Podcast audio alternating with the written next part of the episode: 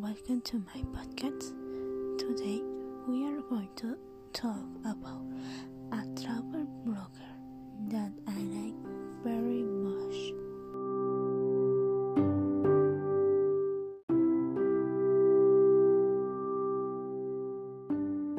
Okay, let's get started.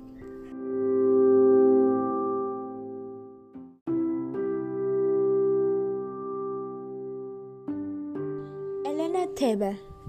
She's a model and YouTube star who is known for creating content on fashion, beauty, travel blogging, and sustainability. She was born in November 3 in 1396 in Paris, France.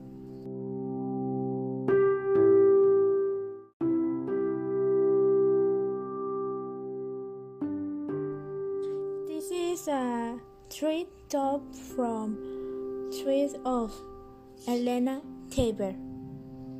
Number one, France. Number two, Italy. And number three, New York City. Why do you like him, her?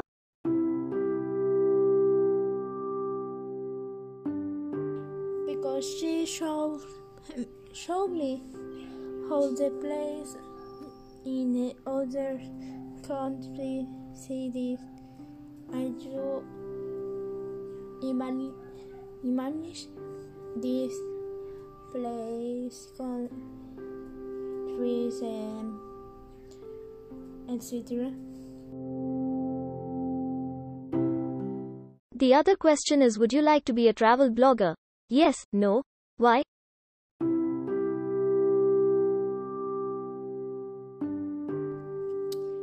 Um, yes, I like to be a travel blogger because I be anywhere they haven't been or have already been in when in the better.